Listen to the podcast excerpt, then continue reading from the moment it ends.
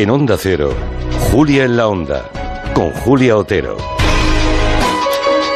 Una vez al mes abrimos consultas con Jorge Morales de Labra, que es ingeniero energético y director de Próxima Energía, y sobre todo es nuestro experto energético de cabecera y las dudas que tenemos al respecto, que son un montón, siempre se las planteamos a él. Eh, Jorge, buenas tardes, ¿cómo estás? Buenas tardes, Julia. Muy bien. ¿Y tú? Te veo muy lejos. Te escucho muy lejos. Estás como si estuvieras... Eso es, porque, porque Joan me ha, bajado el micrófono. Ya, yo creo que... Eh, no, no, estás, ahora estás bien, ¿no? Ahora sí. Mira, empezamos con una consulta, la primera en la frente ya. Como los oyentes han sido muy rápidos, pero no sé que luego no tengamos tiempo, me olvide, una consulta muy clara para Jorge Morales de Labra. Ahí va. Los que tenemos tarifa regulada, ¿tenemos que seguir haciendo eso de la hora llana, la hora verde, la hora alta, es decir, con aquellos horarios que se dijeron, o eso ya no tiene nada que ver con el consumo, el precio, etcétera. Esto interesa muchísimo a mucha gente, porque es verdad que en las últimas semanas, meses, hay quien te dice, no, aquello de la hora valle ya no funciona, no, no, lo de poner por la noche no, que ahora ya da igual madrugada que noche que tarde, que le responde Jorge. Bueno, vamos a ver. A todos aquellos consumidores que tengan el precio de la luz a precio variable, esto es muy importante, no todos, los que tengan un precio variable, entre ellos los que están en la tarifa oficial, pero muchos otros también, por ejemplo, casi todas las empresas que están en ese precio variable, ¿vale? Efectivamente, tienen que estar mirando una aplicación para ver a qué hora es mejor o, o peor encender los electrodomésticos. Vale. ¿De acuerdo? O sea que todos los de tarifa variable es, es, verdad que tienen pueden escoger el horario y en función de la hora es más caro o más barato, entonces. Correcto. Lo que ocurre es que ese precio final que pagamos de la luz básicamente tiene dos componentes. Uno que fija el gobierno y otro que marca el mercado. ¿Vale? El año pasado, cuando se creó esto de las tarifas punta, llano y valle, la parte del gobierno era casi igual que la, de, la del mercado. Mm. Y la del mercado era bastante estable. Por tanto, ¿qué ocurría? Que las horas que fijó el gobierno, como horas valle, de madrugada, eran las horas más baratas, con mucha diferencia. Esto de planchar a las 3 de la mañana y demás. Ahora, ¿qué ha pasado? Que como el mercado se ha vuelto loco y el gobierno se ha visto obligado a rebajar su parte para no encarecer aún más el recibo de la luz, ahora la parte del gobierno es casi irrelevante. Y por tanto es mucho más relevante lo que pasa en el mercado mayorista. Entonces ahora la diferencia es que ya no está tan claro cuál es la mejor hora. ¿Eh? Y hay que estar mirándola todos los días, porque dependemos del mercado. Y el mercado depende en este momento casi principalmente del viento. ¿eh? Es decir, las horas donde más viento hace es mucho más barato consumir que las horas cuando, como ahora, por ejemplo, no hay viento. Vale, vale, vale, de acuerdo, de acuerdo. Lo hemos entendido. Ah, los que están a tarifa fija, nada de esto les afecta, pero los que tienen tarifa variable, que sepan que no pueden estar pendientes de lo que les diga el gobierno, porque no depende prácticamente nada del gobierno, porque han bajado mucho los impuestos, ¿no? De, modo que es el mercado, y por tanto eso es una información que cada uno tiene que procurarse con la aplicación de la compañía de energía con la que tengan hecho el contrato, ¿no? El, ¿no? la concesión. Correcto, la compañía de energía o, hay algunas generales ¿eh? que te dicen ¿Ah, si es la tarifa oficial, por ejemplo, hay muchas. Yo utilizo la de Red Eléctrica de España, que es la aplicación oficial, donde te dice el precio oficial de la luz, el, el, PVPC, la llamada tarifa oficial. ¿Eh? Pues cuál es la mejor hora o la peor para consumir. Vale, pues que sepan que entrando en red eléctrica, ¿esto es, ¿esto es público o no? Sí, sí, sí, es, una app de móvil. Eh, vale, vale. Se llama Red Eléctrica. Vale, perfecto. Bueno, pues Red OS. Red OS. Vale, pues está, está, muy bien, seguro que muchos oyentes lo, lo harán. ¿Hay mucha diferencia a día de hoy entre tener una tarifa regulada o una de mercado libre? Hoy, ¿eh? con todo lo que ha ocurrido, Jorge. Pues es muy complicado. Eh, esto cambia cada día, Julia. Vale. Hasta la semana pasada, la tarifa regulada estaba siendo, la semana pasada, que hubo mucho viento, fue muy barata. ¿eh? Fue prácticamente la mejor. ¿eh? la tarifa variable. Pero justo desde ayer han empezado a subir fuertemente los precios, debido precisamente a la ausencia de viento. Hoy, hoy, en este momento, el gas está disparando de nuevo en el norte de Europa. ¿Vale? Eh, todavía en España no tanto, pero está subiendo. Sin embargo, el precio de la luz, incluso a futuro, no el de mañana, sino el de, diciembre, el de enero, está estable. ¿Eh? Y por tanto, a día de hoy es prácticamente igual tener la mejor tarifa a precio fijo o eh, una tarifa a precio variable, pero esto puede cambiar cada día. Ya, ah, claro, sí, pero es bueno que lo sepamos, ¿no? Porque si en otros lugares le dicen lo contrario a los oyentes, que sepan que depende, o sea, no, es que sea gallego Jorge Morales de, de Labra, ¿eh? Ese depende... Ya me gustaría. Ya, te entiendo perfectamente, te entiendo que, te, hubiera gustado mucho ser gallego, pero no, todos los, no todo el mundo le puede pasar, ¿eh? Bueno, Exactamente. Pero está bien, o sea, que ese depende significa pues que, que efectivamente mm, no hay una respuesta nítida y clara a, una pregunta como esa. déjame, perdona Julia, que matice. En general, la tarifa variable siempre es mejor. ¿Vale? En general. ¿Por qué? Porque las compañías eléctricas, cuando fijan el precio, incorporan una prima de riesgo, incorporan un seguro, mm. ¿vale? En general. Lo que pasa es que como estamos, como estamos, estamos en el peor momento de la energía de la historia de Europa, pues ah, pasan cosas, ¿eh? Y hay días que esto merece la pena y días que no. Por eso digo que depende en este momento, ¿no? Una vez que se estabilicen los precios, desde luego merecerá la pena estar en tarifa variable sin ninguna duda. Muy bien. Luego hablaremos un poquito más del viento, ¿eh? Que yo creo que no éramos, eh, en el fondo no somos del todo conscientes nadie o, poca gente de mm, cuando abrimos la ventana por la mañana y está lloviendo o hace mucho sol o, hace mucho viento, lo que eso supone para nuestro bolsillo a la hora de pagar. Pero bueno, llegaremos a eso del viento, que ya has hecho un par de aproximaciones muy interesantes en lo que llevamos de charla. Pero por empezar por el principio, es Navidad, hay calles ya encendidas, ¿no? Con luces de Navidad. Eh, claro, en un contexto de crisis energética, ver esas luces por todas partes, yo creo que hay mucha gente a la que le da como cargo de conciencia, ¿no? ¿Hay para tanto o no? En realidad eso es mm, poco significativo. Bueno, a ver, las luces en este momento que son LED son las que menos consumo tienen. Hay que recordar que una luz LED consume siete veces menos que una bombilla convencional. Hay que recordar que, por ejemplo, una guirnalda puesta durante toda la Navidad, una guirnalda de 100 bombillas LED, nos va a costar solamente 2 euros a los precios actuales de la tarifa oficial de la luz, ¿verdad? Por tanto, no es que digamos que, encender las luces de Navidad pues vaya a ser el principal problema económico de los próximos dos meses. Esto no va a ser así. Lo que se han hecho. Perdón. No, te decía que dicho esto, algunas declaraciones, voy a decir de algún alcalde gallego, no necesariamente de algún alcalde gallego, pero también, ¿no? Eh, pues eso, vendiendo el tema de la Navidad como que somos mejores que nadie y malgastamos más que nadie, pues también eh, ciertamente pues tienen impacto, ¿no? Yo creo que sobre todo el tema de la luz tiene un impacto en, en la concienciación, ¿no? Hay que tener en cuenta que por poco que sea, una parte de esa energía, y ahora si me dejas hablar del viento, hablaré de qué parte, ¿vale? Eh, viene del gas y por tanto está afectando directamente a la guerra de Ucrania. Por cierto, eh, es una buena idea que en casa también adoptemos alguna medida como la de los ayuntamientos, porque todo el mundo ilumina las ciudades, desde luego, pero han hecho recortes o bien en cantidad de luz o bien en la duración del encendido público, ¿no? Eh, ¿Nos sugerirías que en casa hiciéramos algo parecido o es el chocolate del loro? Es poco, ya lo decía antes, económicamente dos euros puesta toda la Navidad, pero tiene todo el sentido, aparte por, por evitar el derroche, por seguridad. Mm. Eh, no conviene dejar ningún aparato eléctrico encendido por la noche si no es estrictamente necesario. Ni siquiera los del stand-by, ¿eh? Eso también consume. Es que yo creo que esto no lo decimos lo suficiente. No lo decimos lo suficiente lo del stand-by. Todos dejamos los aparatos conectados. Bueno, todos. Muchísima gente. Yo, yo me confieso, soy culpable. No se me ocurre desconectar toda la, la tele de aquí, la tele de allá, todos los aparatos. Es que no, no nos parece que es un esfuerzo enorme y seguramente eh, podríamos dedicarle 20 segundos cada noche antes de irnos a la cama, ¿no? Eso es una primera, un primer consejo o tenerlos programados. ¿eh? Y sobre todo, te digo, no, no tanto la tele, que es lo que la gente más se fija, y seguramente es el que menos consume, sino sobre todo los ordenadores, impresoras, el resto de aparatos electrónicos que tenemos ahí y que realmente tienen un uso pues mucho menos frecuente que el de la televisión. ¿no? Estos sí que recomiendo, eh, por ejemplo, yo, en la cocina, ¿no? todo el, la cafetera, etcétera, todo esto está en una regleta y es muy fácil apagarla. Vale.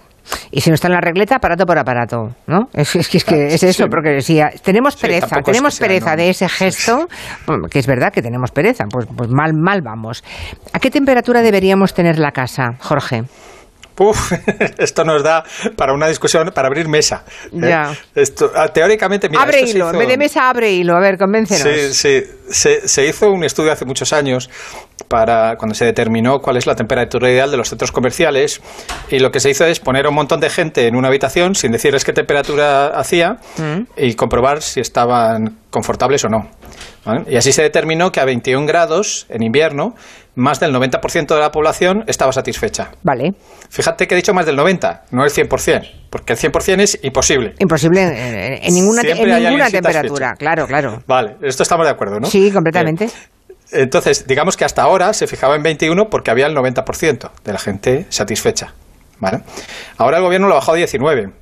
En 19 ya estamos en el 75%, es decir, uno de cada cuatro tiene frío. Bueno, tampoco es un porcentaje muy alto, ¿eh? Sigue siendo bueno, en mi casa uno de cada cuatro es un conflicto grande. En tu casa sí, vale, no en la de todos, ¿eh? Siempre hay el compañero friolero o el familiar friolero que da la murga, que dice, bueno chico, pues ponte una chaqueta, yo qué sé, ponte algo, échate algo encima, pero no nos obligues sí, a pero si es uno, si es uno de cada diez, yo en mi oficina tengo este lío, en mi oficina somos 40 personas y esta misma mañana, ¿eh? cuando llegaba allí me decían, tengo frío, y preguntaba, ¿cuántos tienen frío? ¿Sabes? Esta es mi pregunta. ¿Y cuántos, si salen tres, ¿Sí? tres. Digo, hay un problema de ropa, efectivamente. Claro. Pero claro, si salen diez, Julia, ya tengo un problema. Mm, tengo que subir el termostato. Ya. O sea que a 19 grados, según el estudio que se ha hecho, un estudio bien hecho, digamos, el Banco de Inversiones lo ha hecho, el 88% considera que, mm, que, que, mm, que está bien, ¿no? ¿Hola? Se cortó la comunicación. Me he quedado sin Jorge Morales de Labra. Bueno, se cortó la comunicación. Estaba leyéndoles un estudio, tengo aquí delante, de ese banco de, inversiones que dice que ah, hay muy pocos españoles dispuestos a poner el termostato de su casa a 19 grados. Solamente el 16%. Me ha llamado mucho la atención que ah, cuando se le pregunta a los españoles si hay que, si hay que ahorrar energía para los próximos años resulta que el 88% de los españoles dice que sí, sí, que hay que ahorrar como sea porque la humanidad está abocada a una catástrofe. Es curioso, o sea, de alguna forma decimos, sí, sí, hay que hacer algo, hay que ahorrar, pero que ahorren otros, que yo tengo frío. Jorge, te he recuperado, ¿verdad? Sí, aquí estoy. Lo del banco de inversiones hace una foto social de los españoles tremenda. Dice que ahorre otro, que yo tengo frío. Sí, es una contradicción muy grande, efectivamente. Yo creo que tenemos que ser muy conscientes del enorme impacto que tiene la energía en el cambio climático. Y voy a dar un dato que me parece demoledor. Tres de cada cuatro toneladas de CO2 emitidas a la atmósfera, tres de cada cuatro se deben a la energía.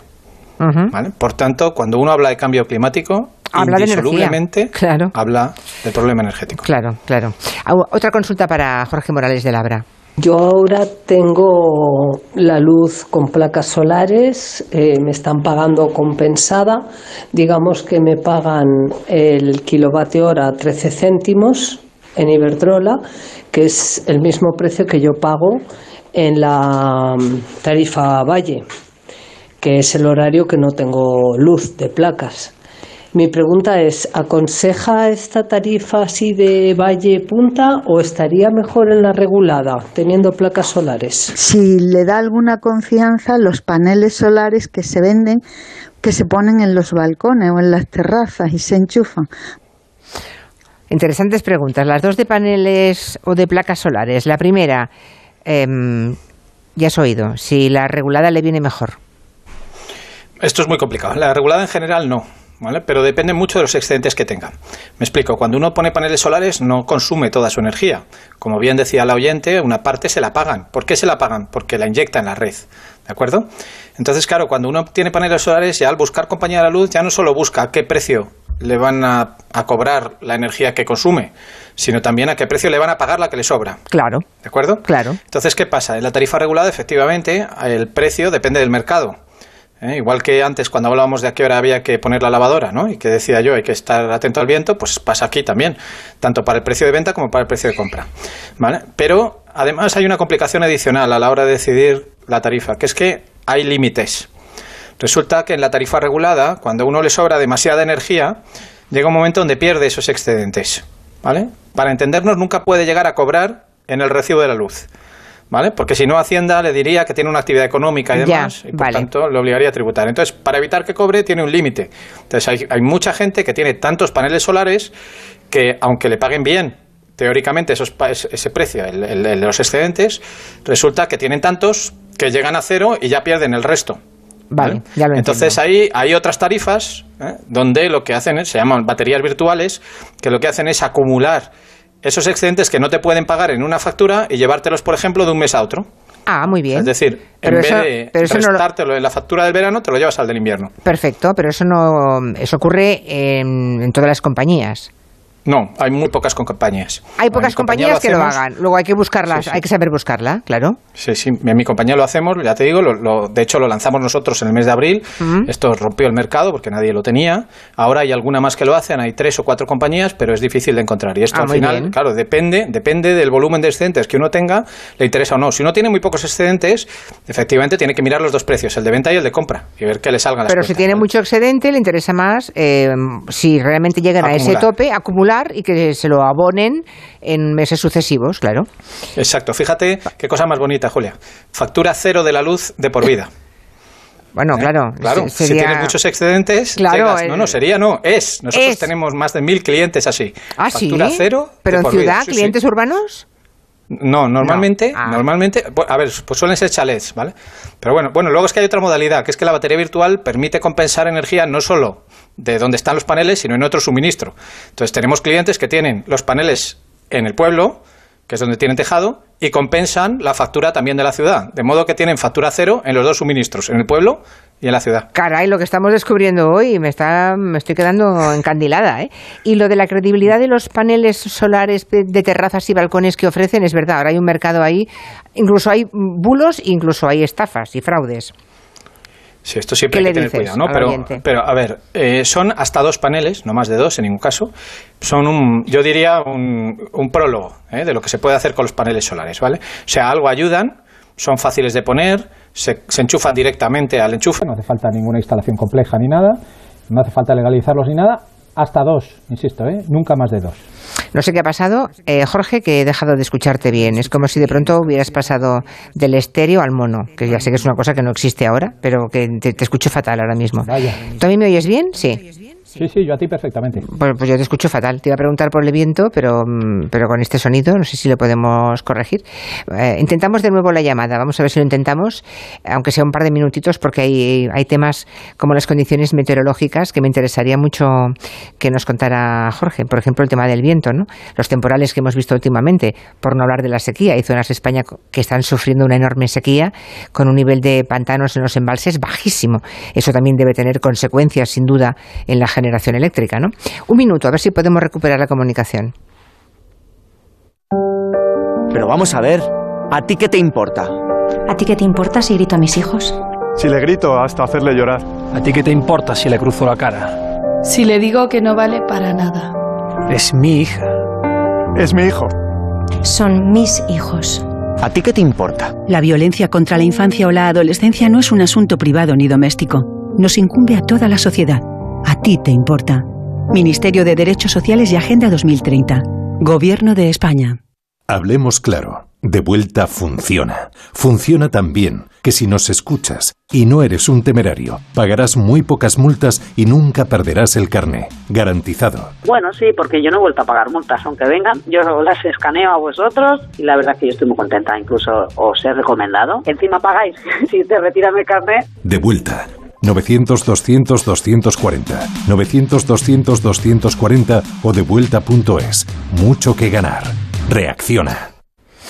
Lo del viento, eh, creo que te hemos recuperado bien, Jorge. ¿Hola? Sí, creo, espero que sí. Sí, un poquito mejor. Lo del viento, nunca había. Claro, yo no he caído en la cuenta. Mira que el viento es molesto para ir por la vida, por la, ¿no? Para ir por la ciudad, pero a partir de ahora lo veremos con muchísimo cariño, ¿no? Porque estos días pasados seguramente ha sido para mm, los bolsillos de muchísimos españoles un alivio eso de que hubiera mucho viento. Y tanto, fíjate, eh, hoy en este momento tenemos mil megavatios de potencia eólica. Hace dos días, eh, a la misma hora, el lunes, teníamos 15.000. ¡Wow! ¿Vale? La diferencia de esos 14.000 equivalen a 14 centrales nucleares. ¡Caray! ¿Eh? Recuerdo, recuerdo que España solo tiene 7 centrales nucleares. Ajá. ¿Vale? Por tanto, eh, digamos que la caída del viento de los últimos dos días, que se ha sustituido por gas, básicamente, ¿vale? ha sido enorme. Y por eso el precio de la luz prácticamente se ha duplicado del lunes a hoy. Claro, claro. Y es por el viento. Bueno, yo estoy completamente segura que muchísimos oyentes que están escuchándonos verán ahora o sentirán o soportarán el viento cuando es fuerte con muchísima más templanza y con buena cara y sonrisa, incluso pensando que eso favorece nuestro bolsillo.